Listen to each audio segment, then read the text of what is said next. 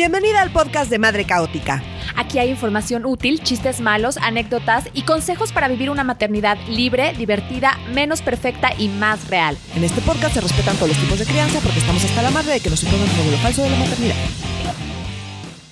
Bienvenidas a la esperada segunda temporada del podcast de Madre Caótica. Nos tardamos, pero va a estar buena. Hoy vamos a tocar un tema muy controversial, el aborto. No queremos hacer enojar a nadie y mucho menos imponer un punto de vista. Estamos aquí para resolver dudas y entender por qué es un tema tan importante y controversial. ¿Qué pasó en la Suprema Corte en septiembre de 2021? ¿Por qué es necesario que el aborto sea legal, seguro y gratuito? Y sobre todo, un tema que a mí me interesa muchísimo y tienen que escuchar la perspectiva de Nuria, es cuáles son los próximos pasos en esta lucha por la libertad y la autonomía de las mujeres. Entonces, quiero darles la bienvenida a todas y saludar a Nuria. Hola. Hola Nuria, ¿cómo va todo? Bien, bien, bien. Qué bueno, te extrañamos. Todas Sí. te extrañamos mucho. Yo también extrañaba hacer este podcast, la verdad. Es que Nuria tiene otros podcasts que no olviden ir a verlo. Tiene uno que está eh, especializado en política y análisis político que se llama Medio Serio. Es una joya. Y tiene otro que se llama Zona de Construcción, que es eh, hablar de varios temas desde una perspectiva feminista. Entonces, no se los pierdan. Sí, muchas gracias por el comercial, Jimena. De nada, de nada, e- eso hago, a eso me dedico. Pero bueno, eh, vamos a, a este tema del aborto, que sé que es controversial. O sea, yo cuando me declaro que estoy en favor del aborto y soy una mamá, eh, automáticamente en todas mis redes tengo unfollows. Y, y lo entiendo por un lado, y por el otro lado no lo entiendo, porque creo que, que toda esta discusión parte desde el respeto y la tolerancia y, y como poder respetar la autonomía de todas las personas. Entonces, pues sí, sí quiero dejar muy claro que, que yo no voy a dejar de hablar del tema por incomodar a personas, porque pues creo mucho en, en la importancia de, de la discusión y de utilizar argumentos para, para poder construir. Entonces, eh, no me voy a callar. Está- eso está muy bien. La verdad es que si, si todas las mujeres que nos precedieron se hubieran detenido por incomodar a alguien, estaríamos todavía sin poder votar. Estoy de acuerdo. es que Estoy de acuerdo. Entonces, bueno, el aborto. El aborto es la interrupción del embarazo. Puede ser espontáneo e involuntario por una causa natural o puede ser voluntario a través de un procedimiento. Y en este podcast, en el episodio de hoy, pues nos vamos a enfocar en el aborto como una interrupción voluntaria del embarazo, ¿no? Eh, primero, pues yo, yo sí quisiera decir que es, esta interrupción voluntaria del embarazo es una decisión común. Eh, aproximadamente el 25% de los embarazos terminan en aborto. Seguro Nuria trae unas estadísticas mejores que las mías, pero pues me pareció este, eh, este dato interesante. Uno de cada cuatro embarazos terminan en un aborto voluntario, ¿no? Em, que es una, es una estadística que, digamos, eh, no es como segura porque justo mucha, es un tema súper tabú en todos lados y como se habla muy poquito es una estimación, digamos, pero pues sí, más o menos esa es la estimación que uno de cada, de cada cuatro eh, mujeres que están embarazadas deciden eh, dejar de estarlo. Así es. Y bueno, pues en México persiste un, un muy fuerte estigma en torno al aborto. ¿No? Pero recientemente, en septiembre de 2021, sucedió algo importante en la Suprema Corte Nuria. Entonces, yo quisiera Sí. como que nos explicaras bien qué es lo que sucedió y cuáles son las implicaciones reales eh, de lo que sucedió en la Suprema Corte de Justicia en septiembre. Ok, entonces lo primero que hay que decir es que en México la, eh, el aborto eh, como tal pues se regula estado por estado. ¿No? Entonces, cada estado tiene su propio código penal y el código penal es literalmente el listado de delitos por estado. Cada estado define los delitos de manera distinta. Hay cosas que son delito en unos estados o en otros o que tienen ciertas penas en unos estados o en otros. Entonces, en ese sentido, el aborto solamente no es delito, digamos, en la Ciudad de México, Oaxaca, Hidalgo y Veracruz. Como la primera parte. La Ciudad de México fue la primera. En 2007 tiene- tenemos 14 años donde en la Ciudad de México se despenalizó el aborto. El segundo estado es Oaxaca, que fue apenas en 2019, y los otros dos son Hidalgo y Veracruz, que fueron este año, 2021. Entonces eso es la despenalización, es decir, el aborto no es considerado un delito. Ahora, permíteme interrumpirte, porque el aborto, hay, hay ocasiones que también depende de la discreción de cada una de las constituciones estatales en las que puedes abortar cuando el embarazo es resultado de una violación. ¿no? De hecho, en todos. Exacto. En todos los estados. Entonces, hay ciertas eh, condiciones que hacen que eh, puedas tú abortar en cualquier estado. Una de ellas, efectivamente, es eh, por violación. Entonces, o sea, es importante decir que el aborto sigue siendo delito en la gran mayoría de los estados del país. Eso es importante decirlo. Ahora, eh, bajo qué condiciones, eso es lo que cambia. Entonces, en algunos estados, pues hay muchas más condiciones bajo las cuales no es del, bueno, pues si te violaron no es delito, ah, bueno, pues gracias, ¿no? O sea, como que hay una serie de cosas que hacen que sea delito en unos y en otros no. ¿Qué fue y, lo y también, perdón que te vuelva a interrumpir, pero también es importante decir que hay unos estados que son más restrictivos que otros. Y por ejemplo, Guanajuato y Querétaro son los más restrictivos. Digo, se entiende, ¿no? Sobre todo por, por la presencia de la religión. Pero, pero creo que es entender la diferenciación eh, en términos de, de la legalización del mismo, es muy importante entender que es diferente en cada estado. Sí, sí, sí. Entonces, eh, justo para entender qué fue lo que pasó en la corte. Entonces, lo que dijo la corte fue lo siguiente. Esto fue en septiembre. Han pasado varias cosas este año. Nos vamos primero con las dos que pasaron importancia en la corte que acaban de pasar en septiembre. Entonces, el 7 de septiembre, la corte, por unanimidad, ojo, por unanimidad, eh, votó que es inconstitucional criminalizar el aborto de manera absoluta. Y por primera vez se pronunció en favor de garantizar el derecho de las mujeres y personas gestantes eh, a decidir. Entonces, ¿esto qué quiere decir? A pesar de que el delito sigue estando en muchos estados estipulado como un delito, cuando tú llegas ante un juez, ese juez no te puede meter a la cárcel por haber abortado aun cuando siga siendo delito en el estado. Entonces, aunque estés en Querétaro, eh, si tú llegas a, si, eh, mm, si te practicas un aborto y te acusan que cometió el delito de aborto y llegas con un juez, ese juez no te puede meter a la cárcel por eso. Entonces, eso fue lo que determinó la Corte. ¿Por qué? Porque la Corte ya dijo, entonces el juez le tiene que hacer caso a la Suprema Corte y no te pueden, no, no te pueden eh, poner como castigo, digamos, la cárcel por aborto. Esa fue la primera resolución. Unos días después, la siguiente resolución que es súper importante y también fue por unanimidad en la Corte, es que mm, los estados carecen de competencia para definir eh, la vida humana, o sea, el concepto de persona. Porque ¿qué pasa con eh, toda la discusión sobre aborto? Que le asignan derechos a los fetos y a los embriones y a los cigotos, pues.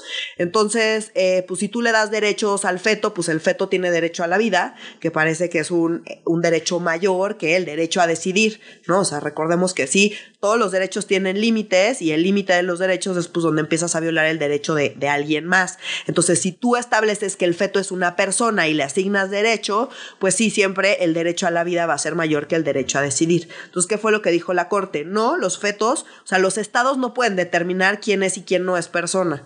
Eso, no, eso le toca a la constitución y en la constitución eh, tienes que nacer para ser persona. Entonces, si no has nacido, no eres persona, eso ya lo determinamos y no pueden eh, los estados decir, ay, pues yo creo que los fetos son persona. No se vale, eso está en la constitución, tienes que nacer para ser persona, por lo tanto, pues... Eh, este argumento de que los fetos tienen el derecho a la vida, pues no es válido en ningún lado. Entonces, estos dos argumentos juntos, digamos, de la Corte, pues cambian radicalmente la situación. ¿Ya logramos la batalla? Pues no, porque como te digo, todavía sigue siendo delito en la gran mayoría de los estados. Claro, o sea, creo que aquí es, es muy importante saber que, que, que, todas estas resoluciones en la Suprema Corte que se llevaron a cabo en septiembre no hacen que el aborto sea legal en todo México. Y los estados no están obligados a cambiar sus legislaciones locales. Sin embargo, sí se sienta un precedente judicial para que sí es aplicado en todos los estados. Entonces, si una... El judicial quiere decir con el juez. Sí. O sea, otra vez, el código penal no, tiene, no, no están obligados a cambiar su código penal. Si ellos quieren seguir determinando que el, el, aborto es delito, lo pueden hacer. Lo que no puede hacer ningún juez, para que te metan a la cárcel, tienes que, alguien te tiene que acusar ante un juez y el juez tiene que determinar cuál es el castigo por el delito que cometiste. Entonces, en ese sentido, no pueden hacer como castigo la cárcel por ningún aborto en, ningún eh, en ninguna parte del país. Entonces, como ese es el proceso, digamos, para meterte a la cárcel, tienen que ir a acusarte con, eh, con un juez y el juez tiene que determinar ese castigo. Ese castigo no puede ser la cárcel en ningún lado. Es lo único que cambió, que no es menor, pero no, pues, no es legal ni abierto, ni puede llegar cualquier mujer en cualquier lado a practicarse un aborto, porque eso no fue lo que pasó. Es súper importante que quede eso claro. Pero de ahí a que, a, que, a que sea legal en todos los estados, pues todavía hay como un largo camino que recorrer, ¿no? Y, y otra vez, eh, las mujeres enfrentan todavía un estigma y enfrentan todavía persecución. Y eso es como por donde nos tenemos que ir, pero eso lo vamos a ver al final del podcast. Eh, pues sí, digo, también o sea, hay otras dos cosas que sucedieron, o sea, que tenemos ahorita, ¿no? Entonces, eh, por ejemplo, una de ellas que también tiene que ver con la corte es que si tú solicitas un aborto por violación después del primer trimestre, eh, no te lo pueden, eh, no te lo pueden negar, ¿no? O sea, como que antes decían, ah, pues aunque te hayan violado, si tú no solicitas el aborto eh, en el primer trimestre, pues ya te fregaste. Entonces, como que ya la corte dijo, no, no se vale que impongan un límite si eh, el aborto es por violación, porque eso pues, en teoría debería estar abierto y limita mucho, porque de acá, como todas ustedes sabrán, en lo que te embarazas y te enteras, pues pasan varias semanas. Entonces, tres meses es, es muy poquito tiempo, sobre todo si estás en un estado donde, eh, donde no está permitido. Entonces, todo el tramiterío que tienes que pasar para poderte practicar un aborto en un estado donde no está, no está permitido, como en la Ciudad de México, eh, o despenalizado, pues eh, es muy complicado. Entonces, si te pone el límite del primer trimestre, pues se vuelve muy, muy complicado podértelo practicar, o sea, literalmente en la práctica, valga la redundancia. Entonces, por eso la Corte estableció eso. Y la otra es que se creó y se publicó un lineamiento para la atención del aborto seguro en México por el Centro Nacional de Equidad de Género y Salud Reproductiva. Entonces, lo que hace esto es más allá de que en la ley de víctimas y en, en los códigos penales, y lo que venga en las leyes como tal, esto lo que hace es que da claridad y certeza sobre exactamente cómo se tiene que tratar a las personas que se quieren practicar un aborto, cuáles son los procedimientos y, cómo llevar este tipo de casos para que haya alineamientos claros y seguros donde pues eh, no te traten mal, porque pasaba mucho que, ah, sí, te voy a practicar el aborto, pero eh, pues había todavía mayor estigma, se trataba súper mal, no había violencia, o sea, no violencia. yo no, yo no lo, yo lo dejaría tan suavecita como que te traten mal, o sea, eran muy violentos eh, hacia las mujeres que se querían practicar un aborto. Y pues ya, entonces eh, eso es lo que tenemos y pues sí, o sea, un poco la lucha es... Para mí ni siquiera es que cambien todas las legislaciones, es que de facto todas las mujeres que deseen practicarse un aborto puedan hacerlo de manera eh, eh, pues libre y abierta y sencilla en cualquier parte de hecho del mundo. Eso sería la aspiración. No estamos ahí, estamos lejos de estar ahí, pero sin duda estamos avanzando. Oye, Nuria, ¿y por qué? O sea, yo quisiera hablar de, los argumentos, ¿no? Tanto los argumentos que, que, pudieran tener las personas que están en contra del aborto, como los argumentos de por qué el aborto debe de ser legal, gratuito y seguro. Ok, pues mira, o sea, eso Depende de cada quien. ¿Por qué es tan controversial? Bueno, es tan controversial porque en general suele tratarse como un tema dicotómico y de dos cosas que no tienen nada que ver. Hasta los términos, ¿no? Entonces, por ejemplo, si eres eh, pro derecho a decidir, entonces o eres pro derecho a decidir o estás en contra de que las mujeres decidan que pues tampoco es tan así, ¿no? O pro vida, o estás a, favor de la vida o estás en contra de la vida. Entonces, si estás en cualquiera de estos dos extremos, pues te va a costar mucho trabajo entender la otra postura. Esto se debe en parte a lo que te decía de que eh, asumen que los fetos tienen derechos. Entonces, si tú le asignas el derecho al feto a la vida, pues está muy complicado eh, ganarle, digamos, a, ese derecho a la vida de un feto. Entonces, parte del problema es que el derecho a decidir eh, pues asignarlo, plantearlo como derecho a decidir, pues la gente que cree que los fetos tienen derechos, pues dicen, pues tu decisión que, pues vale más la vida. La ciencia también, no lo vas a creer, pero la ciencia ha ayudado mucho a los argumentos eh, eh antiaborto. Ajá, porque hoy sabemos que eh, desde que desde el, desde el cigoto ya tiene un ADN único que está diferenciado al de la madre o la persona gestante y eso pues hace como que les da herramientas para decir, no, pues es una vida única con ADN propio y pues por, por lo tanto ya merece vivir. Sí, pero es que esa, esa discusión, esa discusión pues empieza a resultar absurda, ¿no? Porque es el derecho a la vida de quién y el derecho a decidir de quién, de la mujer o del feto. Por eso, pero si tú crees que el feto, dado que tiene un ADN propio, pues ya merece la vida, pues está complicado que te convenzan de lo contrario. En este sentido, algo que a mí, como a mí me gusta entenderlo, es, es como, em, no es tanto el derecho a decidir, sino el derecho a tener un cuerpo autónomo. ¿Cuál es el problema? me voy a ir aquí súper rápido, pero em, toda la teoría de derechos humanos parte de darle, asignarle derechos a un individuo porque pues hombres, los hombres son individuos, que quiere decir que son indivisibles. Entonces, claro, nunca tenían el problema como de pensar qué pasa cuando no eres indivisible. El tema es que las, eh, las mujeres o las personas gestantes sí somos divisibles. Entonces, pues, ¿a quién le asignas el derecho si yo me puedo dividir y se vuelve como todo muy complicado? El tema es el siguiente, los fetos y gotos embriones no viven a la mitad de la nada, no están en un espacio vacío, viven adentro de tu cuerpo. Entonces, si asumimos que las personas tenemos derecho a contar con un cuerpo autónomo, no indivisible, no derecho a decidir un cuerpo autónomo, pues si yo tengo un cuerpo autónomo, todo lo que pasa dentro de mi cuerpo, pues debería yo poder tener esa, justo esa autonomía. Entonces, mientras no salga de mi cuerpo, pues yo tengo derecho a literalmente solamente contar con un cuerpo autónomo. Y si lo pensamos así, pues entonces ya no puedes eh, decir o asignarle, digamos, derechos al feto, porque el feto, por definición, no es un cuerpo autónomo. Entonces, como que creo que eso ayuda un poco a aclarar esa, esa discusión, que no es menor y que la gente que sigue creyendo que la vida inicia en la concepción, pues la vida inicia en la concepción y no la vas a hacer cambiar de opinión. Entonces, no es un tema de querer o no hacer cambiar de opinión, es un tema que los abortos se llevan practicando, ojo, desde 1500 antes de Cristo. Sí, sí, no, definitivamente. Llevamos toda la vida practicando abortos y en realidad se criminalizaron hasta el siglo XIX. Claro, pero también, o sea, creo que también es muy importante que, todas las personas que, estamos en, en, favor de un aborto legal, gratuito y seguro, no significa que queremos que haya más abortos o que estamos promoviendo el aborto. O sea, significa nada más poder darles el derecho a las mujeres a decidir. Y no sé tú, pero yo en la vida, o sea, en la vida me he levantado y he dicho, hola, buenos días, tengo muchísimas ganas de abortar o, o qué aburrida estoy, vamos a abortar. O sea, no. Sí, no, es un tema de, de, de, qué quieres que pase con tu cuerpo, de si quieres o no que siga, ¿no? Y de, y de cambiar tu vida. Ah, porque además está el argumento que me encanta de, bueno, pues que lo, no, que se embarace, que lo tenga y pues luego ya lo den adopción.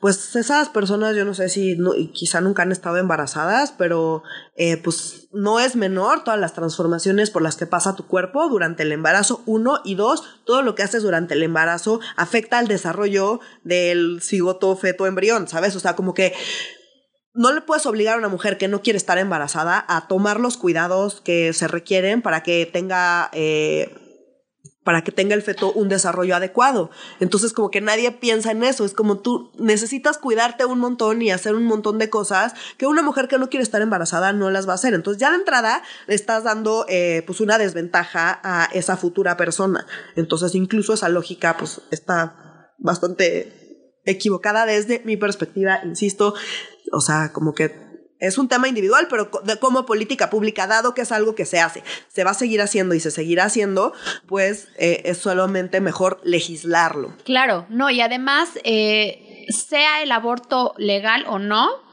si tú quieres abortar, lo vas a hacer. Y si es necesario, eh, te vas a ir a Marte a hacerlo, ¿no? Y, estadísticamente, ya aquí tengo los datos y ya no los encuentro, pero ahorita que los encuentres se los digo, eh, no, hay una diferencia en el número de abortos que se han practicado en países o legislaciones donde es legal o no.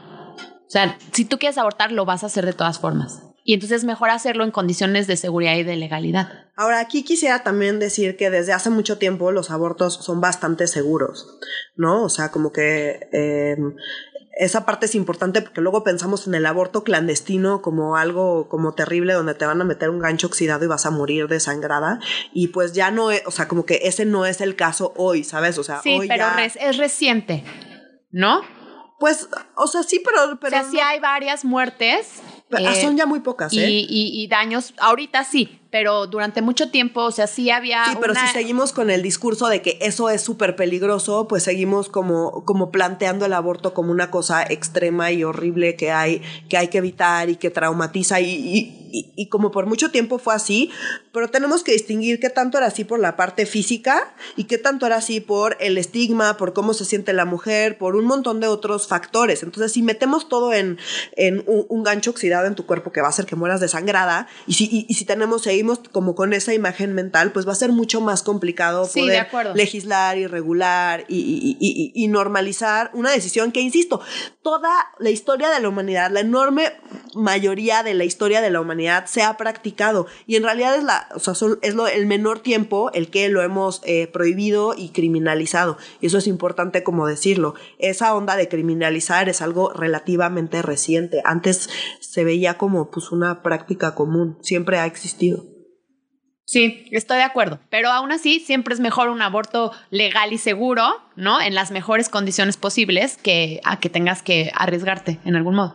Sí, pero creo que más que el riesgo físico es cómo te tratan, ¿no? Sí. Entonces, o sea, lo que tenemos que aspirar es que tú puedas llegar a practicarte un procedimiento médico, eh, pues medio de rutina y que eso pues, se normalice y que ya tengas que lidiar con las consecuencias eh, sociales o personales o familiares sin tener además que cargar como con todo este estigma adicional que creo que ahorita más allá del tema de legislación y más allá de, de poderlo de poder acceder a los abortos, es también este tema de dejar de estigmatizarlo como la cosa más horrible que te puede pasar, tanto física como emocional como socialmente, ¿no? O sea, hay que irle, hay que irlo separando y, y no dejar que siga el estigma así. Sí, no, yo estoy de acuerdo. Y, bueno, está este otro punto de, de, que los abortos deben de ser gratuitos. Yo creo que este también es un tema muy, muy polémico, ¿no? Porque si el aborto es una decisión individual, ¿por qué eh, el, el Estado tendría que garantizarlo y ofrecerlo de forma gratuita y como un asunto de salud pública? Ese es el otro problema de plantearlo como el derecho a decidir, que por definición una decisión tiende a ser eh, como individual. Y, muchas feministas lo que han dicho es que si lo planteas así, eh, pues eh, como es individual, pues ni al Estado le toca, ni a los hombres les toca, ni a la sociedad le toca hacerse cargo de nada. Entonces, ese es otro de los problemas de plantearlo como derecho a decidir, ¿no? No estoy diciendo que no se haga, solo estoy diciendo que el plantearlo así, que es muy sexy, ha, detonado ciertos problemas. Entre esos, como, pues sí, este como medio falso dilema de que, pues si es una decisión personal, yo por qué tengo que estarme haciendo cargo. Bueno, pues porque es un servicio de salud como cualquier otro. Exactamente. Y, creo que es muy importante que, no se vale que nada más las personas con privilegio económico o nada más como las, las que tienen los medios, pues puedan eh, abortar sin tanto problema, ¿no? O sea, creo que, que no debe de ser un, un diferenciador que intensifique las desigualdades sociales o económicas en algún sentido. Sí, sobre todo porque pues cambia radicalmente tu vida. Entonces, eh, obviamente, en términos generales, eh, cualquier decisión es mucho más sencilla para las personas que tienen más recursos. Entonces, pues como dices, nada más está eh, acentuando esas desigualdades, porque si de por sí las personas con menores recursos ya se la ven más complicada y tienen mucha menos libertad para tomar cualquier tipo de decisión, una decisión así de complicada y así de estigmatizada y con esa falta de acceso, pues todavía peor, y van a tomar una decisión que pues básicamente va a, a, a terminar de arruinar su vida, que ya de por sí estaba arruinada. Entonces, no queremos fomentar las desigualdades, al revés, pues quisiéramos más bien mitigarlas y en ese sentido, pues sí, una decisión, digamos, médica que tiene consecuencias tan importantes para tu vida y el resto de tu vida, pues sí sería importante como plantearlo como una necesidad social más allá del tema individual, porque va mucho más allá de una decisión individual, aunque, insisto, así se plantea el debate. Ok, sí, no, estoy, estoy muy de acuerdo y sí parece fundamental que sí sea atendido como un tema de, de salud pública. Ahora, este, como entendiendo lo que sucedió en México en, la Suprema Corte y en dónde estamos y entendemos y entendiendo por qué, por qué este, es importante un aborto seguro y gratuito, eh, yo quisiera entender como cuáles son los próximos pasos. ¿No? Hablábamos, ustedes no lo saben, pero sí preparamos el podcast y estábamos como justo como hablando de qué es lo que les queríamos contar al respecto. Y, y, la verdad es que Nuria me dijo algo que yo no, no había considerado, ¿no? Que es como la importancia, o sea, para avanzar en este tema es muy importante cambiar la narrativa alrededor del aborto con el objetivo de, eh, pues, quitar el estigma, porque si quitamos el estigma alrededor del aborto, es más probable avanzar en, en el aspecto institucional. Exacto.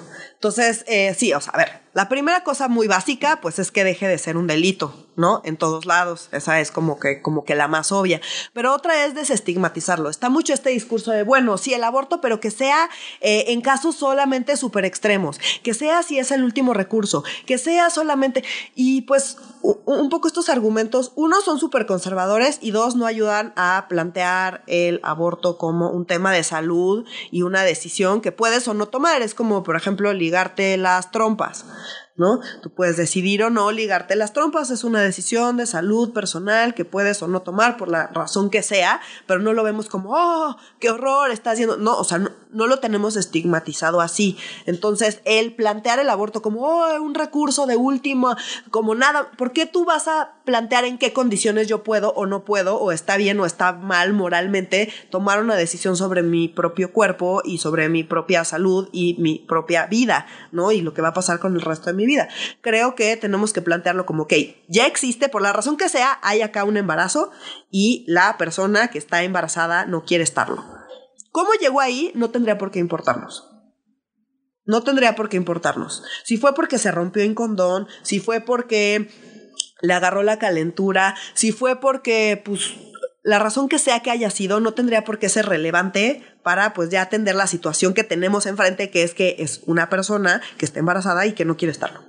Entonces creo que la primera parte es empezar a, desestigmatizar en qué circunstancias sí y en qué circunstancias no, porque pues, se vuelve a una cosa súper moral cuando pues, las políticas públicas no deben tener moralidad ahí metida, aunque no nos guste. No, y que no es una cuestión de moral. No, no, no es. No es, definitivamente no es una cuestión de moral. Entonces no hay que ponerle condiciones. Si tú estás embarazada y ya no quieres estarlo, pues ese es el hecho. Exacto. ¿no? Y, Y, no importa, no importa tus razones, no importa tus motivaciones. Sí, ni qué hiciste antes, ¿sabes? O sea, esa es la situación y así tenemos que plantearla. Si empezamos a poner, pero solo como último recurso, pero solo si no sé qué, pero solo. Eh, pero solo si no andaba de loca abriendo las piernas. Exacto, ¿no? Eso es algo como que siempre dicen, pues de, bueno, pues si, si no querías embarazarte, pues hubiera cerrado las piernas, ¿no?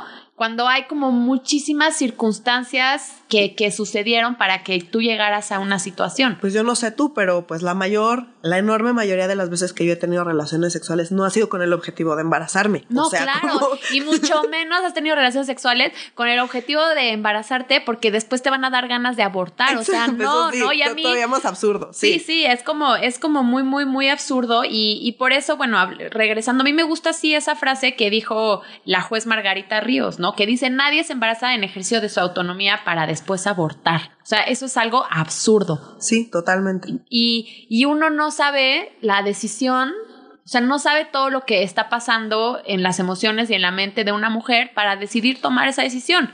Y no importa, si lo decide, hay que apoyarla, ¿no? Ajá, y no asumir cómo se supone que tiene que experimentar un aborto una mujer yo conozco de todo y hay mujeres que lo han pasado súper mal y que se han sentido súper mal con la decisión, hay otras que se han sentido súper seguras con la decisión, ¿sabes? O sea, cada persona es diferente y cada persona puede tomarlo de manera distinta. No tenemos por qué asumir, seguro se va a sentir terrible, porque entonces si no se sienten terribles, se sienten terrible por no sentirse terrible, ¿sabes? Y se vuelve una bola de nieve. Es una, es una experiencia personal. O sea, es una experiencia muy personal.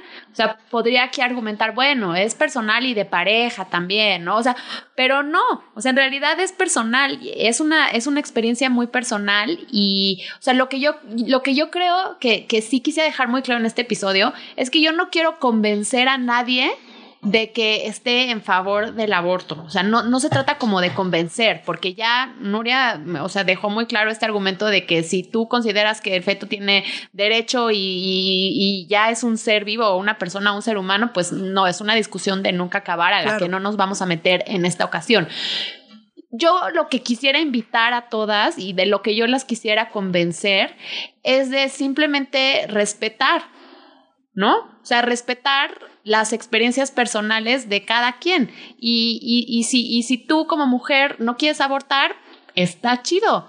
No abortes, pero no metas a la cárcel a alguien que tomó una decisión diferente a ti. Eso es todo. Sí, eso, e, eso es todo. Y eso es, o sea, eso es lo que a mí me, causa mucha desesperación cuando se inician todas estas discusiones de temas controversiales, ¿no? Porque, ¿por qué? ¿Por qué todo el tiempo queremos que los demás piensen como nosotros?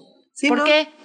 Pero así, pasa. Ah, sí, pero así pasa con todo. Sí. Y, eso, así porque así somos los seres humanos y no vamos a dejar de ser así. Y entonces, pues es un poco entender esa parte. No se trata de obligar a nadie a hacer nada que no quiera. Justamente, como no queremos obligar a nadie a hacer nada que no quiera, pues estamos en favor de que las mujeres puedan abortar, porque dado que si no quieren estar embarazadas puedan no estarlo. Sobre todo porque te cambia, si alguien sabe cómo te cambia la vida. Ustedes, pues, madres. Exactamente. Son Entonces, ustedes. te cambia radicalmente la vida y pues quizá no quieras que tu vida cambie radicalmente. Me parece bastante lógico que alguien no quiera que su vida cambie radicalmente por un día tener relaciones sexuales, porque Sí. esa es, o sea, como hablando de las batallas, esa creo que es una de las batallas más importantes, separar eh, el sexo de la reproducción.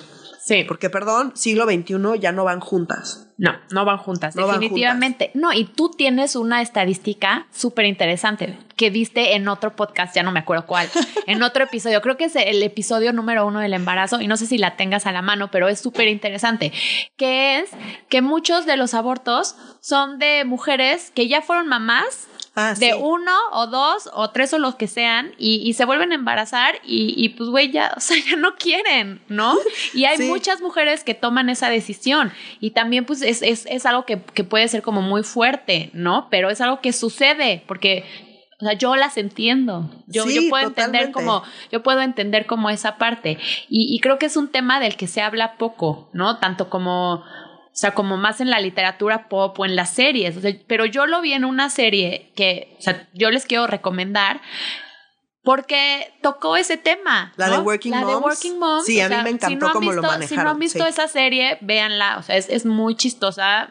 Te vas a botar de risa, Sí. está entretenida, pero además toca temas muy importantes y es una serie canadiense, lo puedo entender, obvio, o sea, con todo además lo que está sucediendo con la legislación del aborto en, en Texas y todo eso, o sea, puede entender que es canadiense, pero en esa serie muy abiertamente tocan el tema de una mamá que ya tiene sus dos hijos y pues Chin se volvió a embarazar y aborta. Y lo tocan como, o sea, lo tocan de una manera como súper genuina, Sí. desde un espacio muy real, desde un espacio muy empático y me encantó, me encantó, pero es la única vez que lo he visto como en, en, en el contenido o en, o, en, o en la narrativa más pop. Que y como me parece buenísimo. Está terrible porque efectivamente un porcentaje bastante importante de, de los abortos son de mujeres que ya eh, que ya tienen hijas. O sea, como que, que dicen, yo ya sé de qué se trata esto, yo ya no quiero volver a pasar por esto. Pues porque nadie sabe mejor a qué se está metiendo que la que ya pasó por ahí. Entonces, Exacto. sí, ay, no lo tengo acá, pero, Pero bueno, creo que de la Ciudad de México, 40%, Sí. Una cosa así, Sí. ya tienen, Sí, ya se reprodujeron ya tienen- ya antes. se y dicen, reprodujeron unas yo por eso ya no no, voy a voy a pasar". volver a pasar, pero Sí, bajo y- pero es algo como, o sea, Nuria y yo siempre hablamos mucho de, bueno, mala madre, eh, o sea, eso es como el estigma más grande No, de bueno, una mala madre, ¿no? totalmente, Eh, totalmente. Pero bueno, me, o sea, me parece interesante eh, ese dato y creo que también es muy importante como, como tocar el tema de, de la importancia de cambiar la narrativa alrededor del aborto, ¿no? Entonces yo quiero pensar que quiero pensar que en México vamos bien, ¿no? O sea, pa- pasó esto en la Suprema Corte, tenemos ya un precedente, o sea, creo que en, en términos institucionales, pues vamos bien, ¿no? Tengo, tengo, tengo esperanza en, en este asunto. Y, y creo que sí es importante cambiar la narrativa, ¿no? O sea, Nuria decía, bueno, sí salimos a marchar, sí tenemos los pañuelazos, pues vamos a cambiar nuestras pancartas. Vamos a cambiar qué es lo que estamos diciendo para, para que sí está la lucha en la parte legal, pero también creo que hay una parte cultural muy importante que, que tenemos que resolver en este asunto del aborto. Sí, para mí como quizá esa es la parte más complicada, ¿no? O sea, como que pues como sea puedes cambiar la ley, pero que eso se traduzca en que verdaderamente tengamos la libertad de, de decidir, pues eh, me parece que hay ahí un camino más largo que recorrer, pero pues ahí seguimos. Ahí seguimos, ahí seguimos. Y otra vez, si tú no quieres practicarte un aborto, no lo hagas, pero no metas a la cárcel a la que sí lo quiere, no las juzgues, no las estigmatices y no te metas con el cuerpo y las decisiones de las demás. O sea, Sí. eso es todo. Y pues la maternidad para mí tiene que ser deseada o no ser. Claro. Pero una maternidad que no es deseada, no puedo pensar en una tortura más horrible que una maternidad no deseada. De No. verdad, no, no se me ocurre. Estoy de acuerdo. Y ya, ya, ya vamos a cerrar este episodio, pero es que me acabo de acordar de una cosa. Hay otro libro que se llama Freakonomics, ¿no? Y es un libro que tiene muchos datos interesantes que mezclan como eh, política pública y, economía y lo que sea, pero tienen un dato de que en Nueva York había mucho crimen, o sea, era un, este, un, estado súper peligroso y luego pues llegó este alcalde Giuliani súper famoso y durante mucho tiempo se le atribuyó que él era el héroe que había acabado con el crimen terrible en Nueva York, ¿no? Y luego este autor dice pues que no, porque él hizo una correlación entre como todo el camino de la legalización del aborto con la reducción del crimen. Y entonces, o sea, lo que se dio cuenta es que como las mujeres no tenían que ser mamás si no lo querían y, y estaba como más permitido Em, interrumpir tu embarazo, pues entonces había menos pandilleros y menos personas que, que se dedicaban al crimen porque pues, no eran niños ahí abandonados o tratados mal o con violencia. Entonces, o sea, esto resuena a lo que tú decías, de no hay nada peor que, que, que, ser mamá si no quieres serlo, y eso también influye en la felicidad pues de las crías, ¿no? De los hijos. Sí, totalmente. Si tú no deseas ser mamá, pues, o sea, probablemente lo vas a hacer peor, ¿no? O sea, no digo que, que si, si, quieres ser mamá lo vayas a hacer bien, pero lo vas a hacer peor y esto repercute también en la vida del, de la niña o del niño. Sí, totalmente. Ahí nada más quisiera hacer eh, dos notas rapidísimas. La primera es que este, este paper fue súper criticado porque decían, sí, claro, claro. están diciendo que la gente, que la gente pobre debemos mandar a abortar a la gente pobre para que ya no haya crimen y no, no era lo que estaban diciendo, o sea, encontraron como una, una relación en los datos y la otra es que en otro país hubo un un experimento natural similar y no tuvieron los mismos resultados. Sí, claro. Y eso, o sea, como que, no, pero bueno, a mí sí me gusta mucho esta idea de las mujeres tenemos la capacidad de saber cuándo eh, queremos o no queremos hacernos cargo de, de, de, la crianza de un ser humano y eso pues afecta en las dinámicas sociales. Como que esa premisa a mí me encanta porque, porque coincido Sí, no, no, claro. O sea, a mí me queda claro que puede ser una relación espuria, que hay muchos otros factores que afectan. Pero la premisa de fondo me gusta. Pero la idea, o sea, la idea me parece muy interesante. Como, o sea, sí es cierto que, que, que si tú no quieres ser mamá, y te obligan a ser mamá y a criar un hijo, pues, pues probablemente no. Va a tener repercusiones. Va a tener repercusiones. Y, y, que en cambio, si, si tú este, quieres ser mamá y estás más presente o no presente, pero pues eh, quieres serlo, quieres criar, pues es más probable que, que haya más personas felices. Para que esa persona salga. Sí, y, es súper arriesgado lo que estoy diciendo, o sea, entiendo perfectamente todo lo que dices, pero creo que el punto es que no, no, no, no, no, no, no trae consecuencias buenas obligar a una mujer a ser mamá cuando no tiene ganas o no lo desea o no. Totalmente, o sea, eso sí, te digo, a mí no se me ocurre una peor tortura. Sí, estoy de acuerdo. Entonces, eh, pues nos quedamos con que la maternidad tiene que ser deseada o no ser, nos quedamos con el respeto a las decisiones de los demás y, nos quedamos con, la importancia de, quitar el estigma alrededor de un aborto. Totalmente. Pues muchas gracias. Muchas gracias, madres caóticas. Déjense ir, dejen caer los comentarios. Dejen los caer los, los, comentarios, los unfollows. Ojalá que no, pero pues la verdad es que como este es un, espacio en el que nos, nos encanta escuchar las experiencias personales y, y los diferentes puntos de vista alrededor de ciertos temas. Em, síganos en las redes sociales, sigan a Nuria en, también en todos sus podcasts y este nos seguimos escuchando. Muchas, gracias.